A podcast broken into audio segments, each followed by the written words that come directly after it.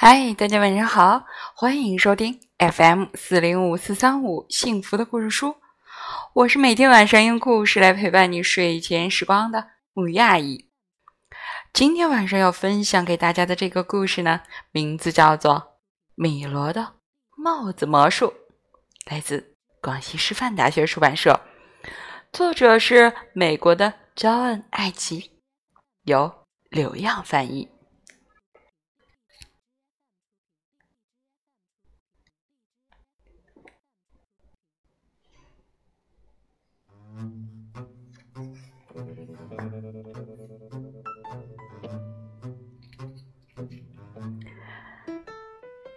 就是了不起的魔术师米罗，不过他根本谈不上什么了不起。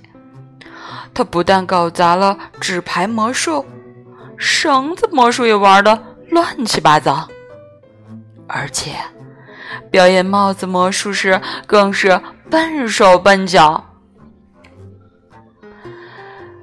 剧场经理波波维奇先生十分生气，米罗，他大叫。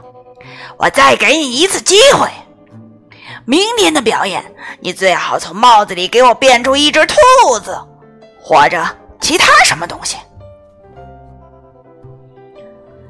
于是第二天一早，米罗就出城去抓兔子。不过他没抓到兔子，倒是引来了一头大熊。你跑到这儿来干什么？大熊问。“嗯，我在找一只兔子，我表演帽子魔术时要用的。”帽子魔术？大熊问。“说不定我能帮上忙。”你？米罗说。“你看。”大熊说。说完。大熊就跳进了米罗的帽子。哇！米罗很惊讶：“你是怎么做到的？”很容易，大熊说：“只要假装自己的骨头全部是橡皮做的就行。这是我从一只兔子那里学到的秘诀。”你确实能帮到我，米罗说。不过。你得一直躲在我的帽子里，直到我们登上舞台。没问题，大熊说：“你一吹口哨，我就跳出来。”在回城里的火车上，米罗还是觉得不可思议。千真万确，他心想：“我的帽子里真的有一头大熊。”可是，当他回到剧场后台时，帽子里什么也没有。更加糟糕的是，他根本不是米罗的帽子，因为他在火车上的时候拿错了。米罗马上跑回火车站，但是那里来来往往的人戴着各种各样的帽子，就是没有一顶是他的。此时，在城市另一端的一家餐厅，有个人吹口哨，想叫服务员。哇呜！听到口哨，大熊立刻从帽子里跳了出来。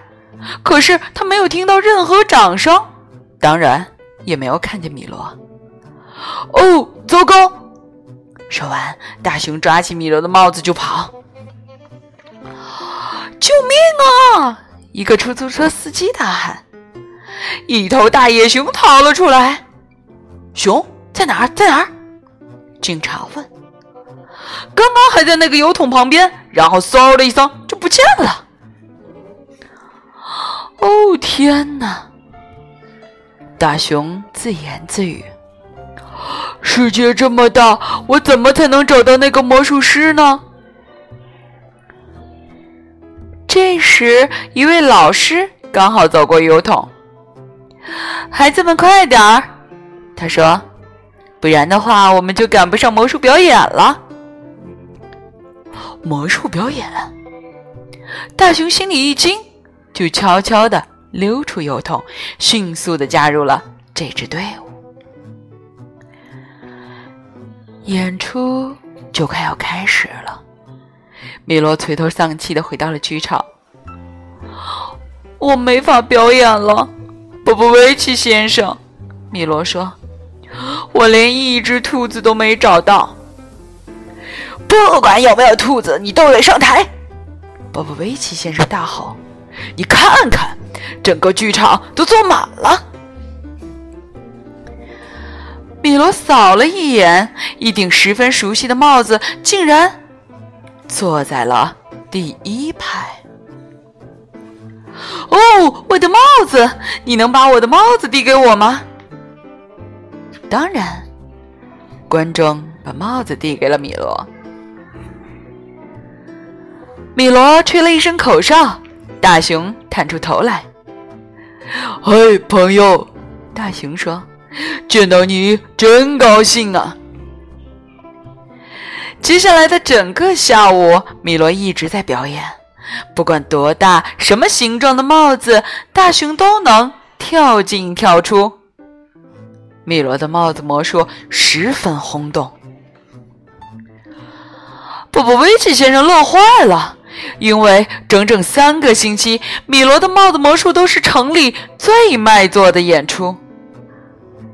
但是有一天，中场休息的时候，大熊打了一个巨大的哈欠。他已经连续从七百六十二顶帽子里跳进跳出，现在他精疲力尽了。于是米罗送大熊回家。回到洞里，大熊准备睡个长长的觉。天哪！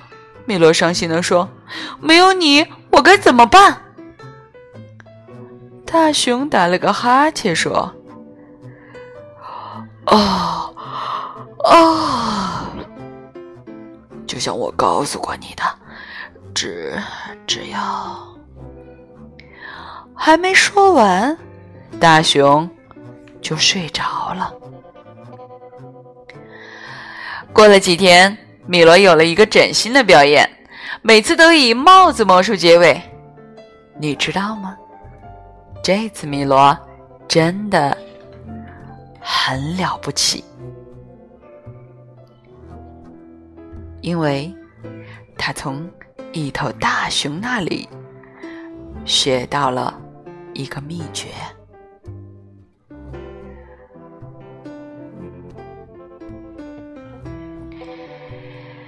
好啦，今天的故事啊，就到这里。不知道大朋友、小朋友们，你们听完了这个故事，会有一些什么样的感触呢？环境是如何，其实并不是最重要的，关键的是你如何来看待自己。也许想象着特别难的一件事儿，但是你坚信自己一定能够做到，那么结果就是我们一定。会做到的。好啦，让我们一起来说晚安，好梦。